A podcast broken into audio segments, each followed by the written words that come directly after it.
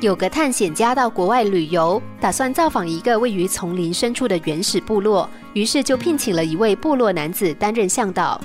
旅程维持了许多天之后，有一天，向导突然问探险家：“为什么你每天都不停地低头看着那个叫手表的东西？”由于这个部落没有时间观念，探险家一时之间也不知道该怎么说明，想了老半天，最后只好回答：“这样我才可以知道什么时候该吃饭。”接着，那探险家反问：“你们部落里面都没有手表，又怎么会知道什么时候该吃饭呢？”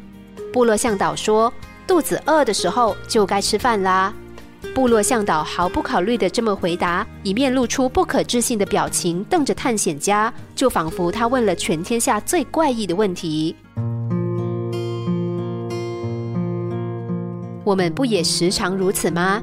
我们为了买名牌而买名牌，因为大家都在买；我们为了赚钱而赚钱，因为大家都说钱越多越好。我们不但放任自己随波逐流，还拿这个去胁迫人家。好比对孩子说：“你该去补习，因为大家都说这样才有竞争力。”只是大家都这样，就代表我也要这样吗？答案当然是否定的。然而大家都这样，所以我偏偏不要这样。这种偏激的想法却也是危险的。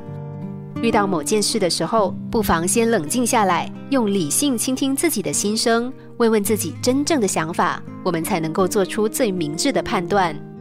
人是群体动物，当我们发现别人都这样，但我不一样的时候，难免产生惶恐不安的感觉。所以，别人都结婚了，我也要；别人都买名牌、开名车，我也要。别人送小孩上补习班，我也要。到最后，我们根本搞不清楚做这些事的原因。想清楚了再做。其实我们没有必要事事都和别人一样。